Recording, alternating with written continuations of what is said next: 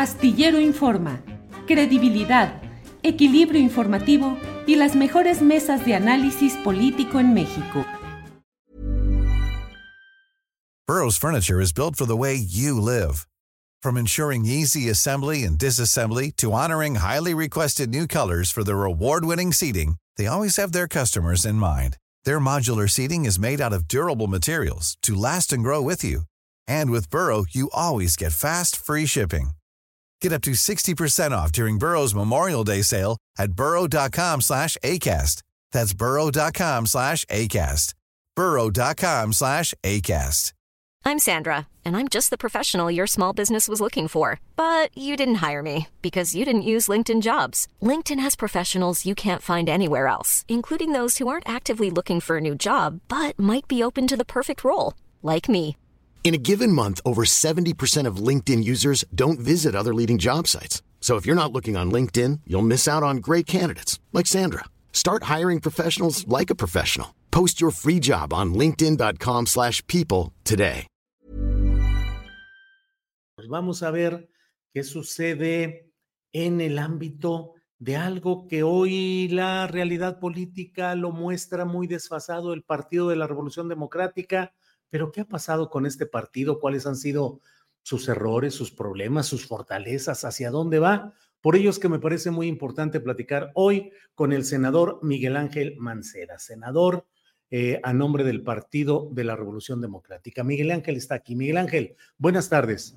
Eh, qué gusto saludarte, Julio. Muy buenas tardes. Eh, saluda a toda tu audiencia. Igual, Miguel Ángel, muchas gracias. Miguel Ángel, más allá de los detalles específicos del momento, eh, la invitación es para tratar de explicarnos qué ha sucedido con lo que fue el partido de izquierda electoral más importante durante varias décadas, que fue el Partido de la Revolución Democrática, y que hoy no solo va, según mi punto de vista, a remolque en el Frente Amplio por México en condiciones eh, eh, desventajosas, sus dos aspirantes a participar en el proceso interno, que eran tú y Silvano Aureoles, no fueron incluidos en circunstancias que están aún por esclarecerse, pero ¿qué queda? ¿Qué le pasó al PRD, Miguel Ángel? Mira, Julio, desde mi punto de vista, yo no, obviamente yo no estoy en la, en la dirigencia, no soy quien toma las decisiones, pero lo que sí te puedo decir es que eh, los momentos en los que yo lo viví de cerca, una, un punto de quiebre fue obviamente la separación, una separación de todo lo que era eh, pues un solo bloque con eh, toda la parte de Morena, es decir, toda esa militancia que se divide y que parte a la mitad el, partido, le hace una disección eh, en donde la, lo separa donde se van eh, personajes muy importantes, personalidades importantes que habían estado participando con el PRD y donde obviamente en la contienda electoral pues se advierte ese resultado, se advierten los resultados que son propios de una separación como la que vivió el PRD. Eh, Fundamentalmente la separación personal de Andrés Manuel López Obrador, Miguel Ángel. Es un, es un factor indiscutible, obviamente, de afectación. Es un factor indiscutible eh, que trasciende, pues, en el momento en que se da esta fractura, pero también te puedo decir, el ingeniero Cárdenas, eh, cuando se separa, eh, la salida en su momento de Porfirio Muñoz Ledo, la salida de otras personalidades, la salida de la exgobernadora de Zacatecas, de Amalia, la salida pues de varias personalidades que, que iban eh, encontrándose en esa disyuntiva y que empiezan a, migrar hacia el eh, movimiento de Morena ya como partido, ya como partido, ya constituido como partido. Y bueno, después viene lo que... Miguel Ángel, pero eso significa que el proyecto del PRD como tal ahí fracasó. Fíjate que yo, yo no diría que el PRD ha fracasado porque el proyecto del PRD, más allá de pensar que ha, fracasado, el proyecto que inicia con toda la tarea del PRD, se ha ido consolidando en muchos de los planteamientos, es decir, las luchas que vino abrazando el PRD, la lucha que tiene que ver por eh, los matrimonios igualitarios, la lucha que tiene que ver porque las mujeres puedan decidir sobre su cuerpo, la lucha que emprendimos nosotros también con el asunto del salario mínimo, que fue una lucha que al principio parecía muy desventajosa, la lucha que eh, desde el año 2000 se retomó y se replanteó, que fue la de encontrar autonomía en la Ciudad de México desde el punto de vista de entidad federativa, Julio. Muchas de las de los postulados eh, de izquierda que fueron eh, encontrando eco y que fueron encontrando esta tarea de impulso eh, siempre esas causas eh, en donde se busca pues lo que hoy es prácticamente un lema de gobierno que es el bienestar. La verdad es que eh, este lema que se ha encontrado para muchos de los programas, para muchas de las tareas, es algo que siempre ha buscado y que siempre ha planteado también desde sus orígenes el PRD. Entonces, yo digo, ahí no se ha, no se ha perdido y, llegamos y seguimos llegando a entidades federativas y sigues encontrando esas personas que han luchado precisamente por esta eh, tarea y estos colores del PRD. Sin embargo, sí, de lo que tú estabas apuntando, ¿qué es lo que sucede? Viene un punto en donde el PRD decía no a las alianzas. Yo me acuerdo muy bien, el ingeniero Cárdenas incluso lo sostenía, no a las alianzas, no a las alianzas. Pero viene pues esta figura de las coaliciones para efectos de tener una contienda con pues mucho más acuerpadas y del otro lado también se participa en una coalición, es decir, Morena no va solo a una contienda, sino Morena encuentra la coalición con PT y encuentra la coalición con el Verde y entonces eh, el PRD encuentra la coalición con, eh, en su momento con Movimiento Ciudadano y con el PAN, y en algunos otros episodios con el PRI y con el PAN. Y después, Movimiento Ciudadano toma una ruta mucho más de ir solo y mucho más de su crecimiento, más que ganar la contienda y su crecimiento eh, como partido. Y de, y de, ahí es donde pues empezamos a tener algunos puntos de vista que no necesariamente son coincidentes en, en, la observación, en, eh, en, la tarea misma y en el desarrollo de cada una de estas eh, Oye, Miguel Ángel, pero en términos estrictamente fríos de análisis político, la presencia del PRD en las cámaras legislativas, en los gobiernos estatales, en todo el escenario político, se redujo, me parece a mí, de una manera dramática. Tú mismo eres coordinador de una fracción que son cuántos, cuatro senadores ustedes? Sí, porque mira, cuando nosotros llegamos, ¿Te afiliaste o no al PRD? No, yo no estoy afiliado al PRD ahora. ¿Y llegaste al Senado postulado por el Comité de Acción Nacional de Chiapas? Sí, porque eso fue un, eso fue un acuerdo que tuvimos con, eh, con eh, Ricardo, en donde se tenía que dar una posición al PRD, y la posición que se le da al PRD, el, la única viabilidad que había es que fuera para mí, a nadie más se la daban y pues yo llegué con esa, efectivamente con esa postulación, en el entendido clarísimo desde un principio de que inmediatamente estaríamos en la bancada del PRD.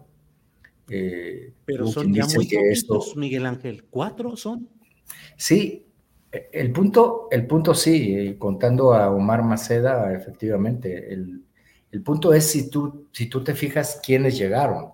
Es que ahí es donde yo, de repente esas estrategias no soy 100%, este, eh, digamos que, de ellas, ¿no? No, es, no las acompaño yo al 100%. Porque mira, teníamos una, senadora que hoy es eh, aspirante, que es Xochitl, que estaba en el PRD y pasó al PAN. Me discutían el otro día, es que ese fue el acuerdo, que tú te pasabas a PRD y ya se pasaba al PAN. No, eso fue independiente, porque nosotros eh, quisimos que Xochitl fuera por el PRD porque simplemente fue un... Yo platiqué con ella. O sea, ese fue un punto en donde pensamos caminar en la misma ruta, pero pues llegando al Senado no fue así, se pasó al PAN. Nosotros tuvimos también a Álvarez y Casa. Álvarez y Casa ¿Tú considerabas originalmente a Xochitl Gálvez como perredista o paraperredista, por usar ese prefijo para Sí, llegué a pensar que podía quedarse. Es más, alguna vez platicamos, déjame decirte que cuando empezó este tema de que nos querían disolver el grupo parlamentario, yo platiqué con Xochitl y Xochitl en algún momento dado me dijo, ¿sabes qué? Este, si llega a estar en riesgo el grupo, me regreso. En algún momento me lo dijo. O sea, así platicábamos. ¿Tú la consideras una persona con mentalidad, con ideología de izquierda, Miguel Ángel? La considero con eh, una ideología muy pragmática a, a Xochitl. O sea, no es, eh, no está casada, digamos, con un tema conservador, es, es la más reaccionaria de esa bancada del PAN. O sea, el PAN no contaba, pues, eh, entre, así cuando dices, ya están todos, porque Xochitl iba en su propio rumbo, en su propia, su propia forma de pensar. Pero, pero es relevante lo que te digo porque Álvarez y Casa llegó por el PRD, porque el senador que se pasó al verde llegó por el PRD, porque Juan Cepeda llegó por el PRD, porque la senadora que hoy está en el verde y que hoy es eh, presidenta municipal llegó por el PRD. Entonces, el problema es cuando, desde mi punto de vista, cuando tú no consolidas a esas candidaturas que de veras quieren ir a defender al PRD. O sea, eh, esto es como algo así de, de veras si te quieres, si te quieres comprometer a esta tarea, si la quieres, eh, lo más fácil es, es de repente pasarse pero ahora tú estás en alianzas con Acción Nacional. A ver, ahora yo estoy en una impugnación, eh, Julio, que no ha sido aclarada. Eh, ah, no se ha firmado ninguna alianza. Yo estoy en un bloque de contención, eso sí. El bloque de contención en el Senado, la tarea que tiene, y eso me queda clarísimo, y va a seguir siendo y empezando esta legislatura, yo estoy convencido que seguiremos en esa misma línea. El bloque de contención es simplemente temas de inconstitucionalidad. Donde Pero hoy tú no estás apoyando entonces formalmente a Xochitl ni al Frente Amplio. Es que yo, o sea, fíjate que me preguntan mucho y exactamente así como tú la formulaste, que es eh, eh, la pregunta eh, exacta, correcta. No es, es que yo no, es, no he sido convocado, ¿ves? O sea, ¿en qué? A mí me queda muy claro en este momento que es una tarea muy específica. A partir del día 8 de septiembre va a haber una sola candidata. Esa candidata es la que va a diseñar qué es lo que quiere hacia, hacia adelante. ¿Cómo le vamos a... Ryan Reynolds here from Mint Mobile. With the price of just about everything going up during inflation, we thought we'd bring our prices down. So to help us, we brought in a reverse auctioneer, which is apparently a thing. Mint Mobile unlimited premium wireless. Ready to get 30, 30, bit to get 30, bit to get 20, 20, 20, bit to get 20, 20, bit to get 15, 15, 15, 15 just 15 bucks a month. So, Give it a try at mintmobile.com/switch. slash $45 up front for 3 months plus taxes and fees. Promo for new customers for limited time. Unlimited more than 40 gigabytes per month slows. Full terms at mintmobile.com. Burroughs Furniture is built for the way you live. From ensuring easy assembly and disassembly to honoring highly requested new colors for their award-winning seating, they always have their customers in mind. Their modular seating is made out of durable materials to last and grow with you. And with Burrow, you always get fast, free shipping. Get up to 60% off during Burrow's Memorial Day sale at burrow.com slash ACAST. That's burrow.com slash ACAST. burrow.com slash ACAST. Decir desde ahora, oye, no, fíjate que este señor se va a encargar de esto y ese otro señor se va a encargar del otro. Pues espérame, a lo mejor eh, la candidata no quiere. Miguel Ángel, ya me hice bolas. Deja veo si, si podemos esclarecer. Tú te asumes como perredista. Sí, señor. Tengo la defensa. Aunque no estés afiliado. Sí. Sí, y aunque hayas llegado por Acción Nacional propuesto en ese arreglo que tú te asumes como perredista. El PRD está en alianza en el Frente Amplio en una batalla interna que implica Xochitl o eh, Beatriz Paredes. ¿Tú estás apoyando ese proceso? Yo empecé en el proceso, Julio. Yo estaba en el proceso. Y yo ya no. En este momento estoy en una impugnación y estoy en una impugnación de frente al comité. O sea, ¿con quién, ¿a quién estoy impugnando yo? Pues estoy impugnando al comité. Pero entonces, eh, políticamente, podrías terminar no apoyando ni al frente ni a quien sea su candidata. Políticamente, eh, yo coincido con un buen amigo que dice la política no es y no va siendo, entonces, pues va siendo y va siendo y la vas haciendo. Yo estoy haciendo la política en este momento porque a mí me interesa mucho esa militancia, Julio. Tú imagínate lo que es, digo, tú lo sabes perfectamente, ir a conseguir una firma. Dos, 195 mil, que de repente te digan 7 mil no son. Bueno, y toda la gente que tú saludaste, que tú tocaste, que llegó de rancherías, que llegó, porque además el método que se planteó no fue un método sencillo, al menos no para el PRD, porque nosotros la militancia que tenemos la tenemos en, en lugares no tan, no tan este, metropolitanos, no tan citadinos. Había que ir a buscarlos. ¿Has considerado la posibilidad de pasarte a Morena, Miguel Ángel? Eh, no, a ver, yo sé, y me queda clarísimo que no tenemos una, una eh, línea de comunicación porque tuvimos, tuvimos enfrentamientos cuando, estuvimos, eh, cuando yo estuve en la jefatura de gobierno y ellos estaban haciendo la tarea que me queda perfectamente claro que era la que tenían que hacer, que era de ser oposición férrea. Y además eso lo hacían todos los días, no un día sí y un día no todos los días. Eh, entonces, pues ahí tuvimos muchos desencuentros y esos desencuentros así como para que queden saldados de un plumazo, pues, yo no lo veo, no lo veo sencillo, Julio. Lo que sí te puedo decir es que yo veo hoy un planteamiento en donde se puede, donde a, la militancia del PRD también hay que darle alguna satisfacción. ¿Qué quiero decir con esto? Mira, por ejemplo, en el ejercicio del Estado de México, yo insistí muchísimo en que el PRD fuera con Omar como candidato. De verdad, ¿eh? porque, porque sí lo creía, porque sí creí eh, y estaba yo convencido que Omar podía tener, no sé si 10, 12 puntos, 15, no sé cuánta efervescencia hubiera tenido, pero me parece que el PRD hubiera tenido un crecimiento porque veía yo muy cuesta arriba al otro punto. Ahora estás en el frente y yo lo único que digo es, muy bien, ya se está en el frente y que se apoye y es por México y es, no sé, todo, todo lo que tú quieras y gustas que se dice.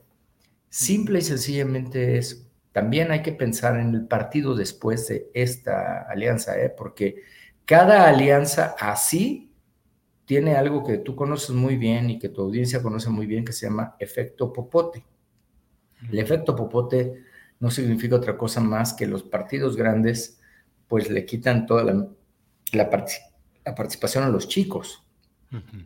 Entonces, si, si, tú empiezas con casi eh, este, safe en el 3% y entras a una alianza donde no haya estrategia, donde no tengas algunos candidatos que vayan solos, donde todo lo vas a siglar y todos van a decirte dónde sí, dónde no, ahora que es tan complicado, porque ahora, ahora tienes género, Julio.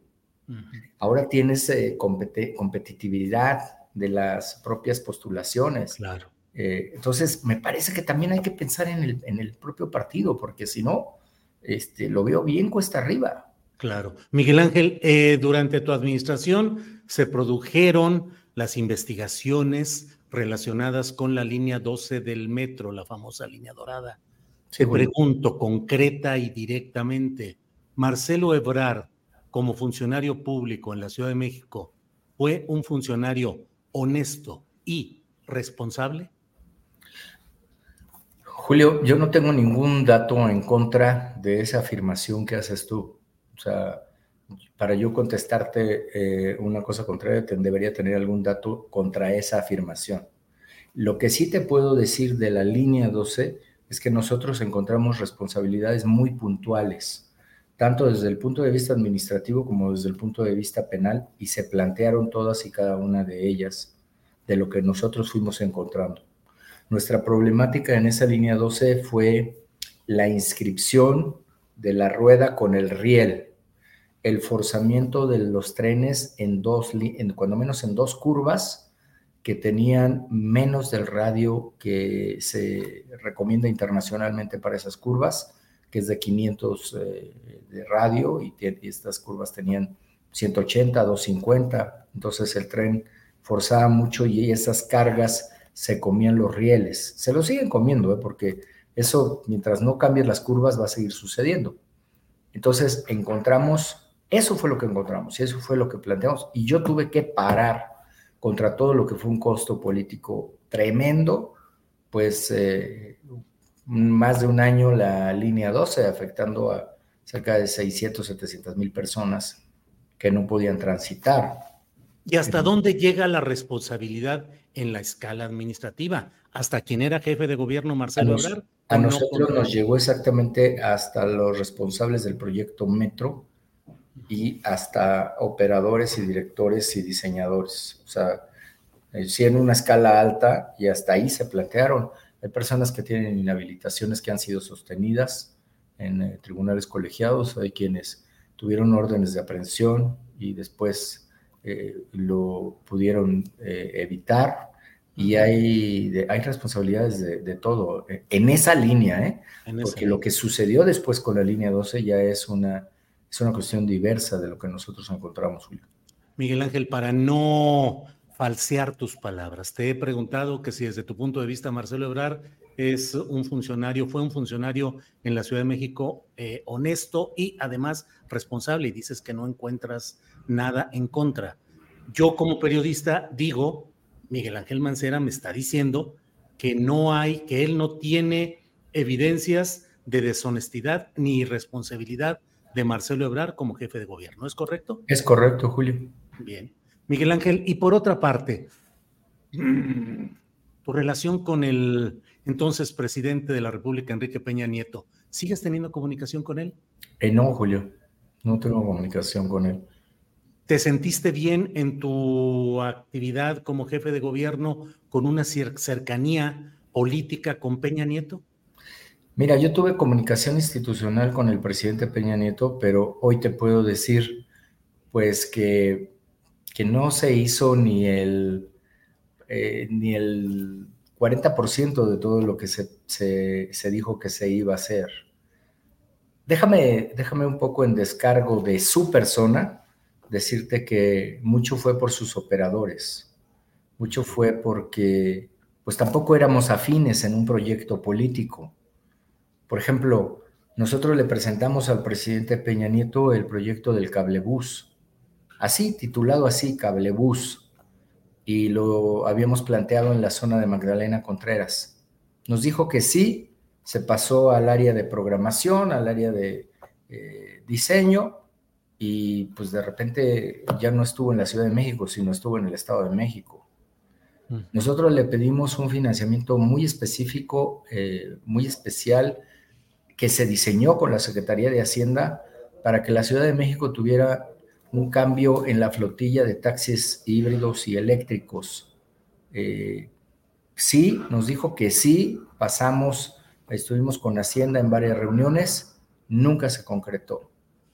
Y así te puedo enumerar varios. Eh, nos, es más, mediáticamente se anunció, y me acuerdo muy bien, ahí en Los Pinos, eh, se anunció que habría un metro a Chalco, porque ese era uno de los proyectos que nosotros le habíamos presentado, el metro a Chalco y la, y la continuación de Martín Carrera, además de la continuación de la línea 12. En ninguno de esos proyectos se hizo. Solamente pudimos concretar la salida a México-Cuernavaca, porque también teníamos la de Indios Verdes y teníamos con concesión la de Puebla. Tampoco las pudimos amarrar. Bien. Miguel Ángel, pues te agradezco esta posibilidad de platicar a reserva de lo que desees agregar. Yo te agradezco esta entrevista que hemos tenido, Miguel. Mira, Julio, simplemente decirte que me parece que es sano que pueda haber una contienda que el Frente Amplio por México espero que pueda evitar que haya algún otro nubarrón en su, en su tránsito, Pero me parece que frente a la coalición que va a conformar Morena, pues es sano que haya una, que haya eh, contra quién competir y que se dé un ejercicio democrático. Ojalá que pueda ser en los mejores términos. Yo tengo que eh, aclarar esto que no está claro, porque te lo, te lo digo en, dos segundos y tú lo vas a entender.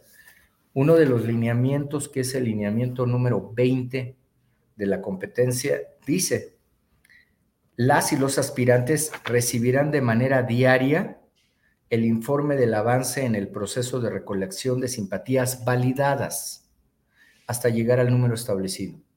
Efectivamente, Julio, yo todos los días checaba con mi número confidencial cuántas simpatías llevaba, le hace firmas, me iba dando un número, un número, un número, hasta, hasta que me dio 195 mil.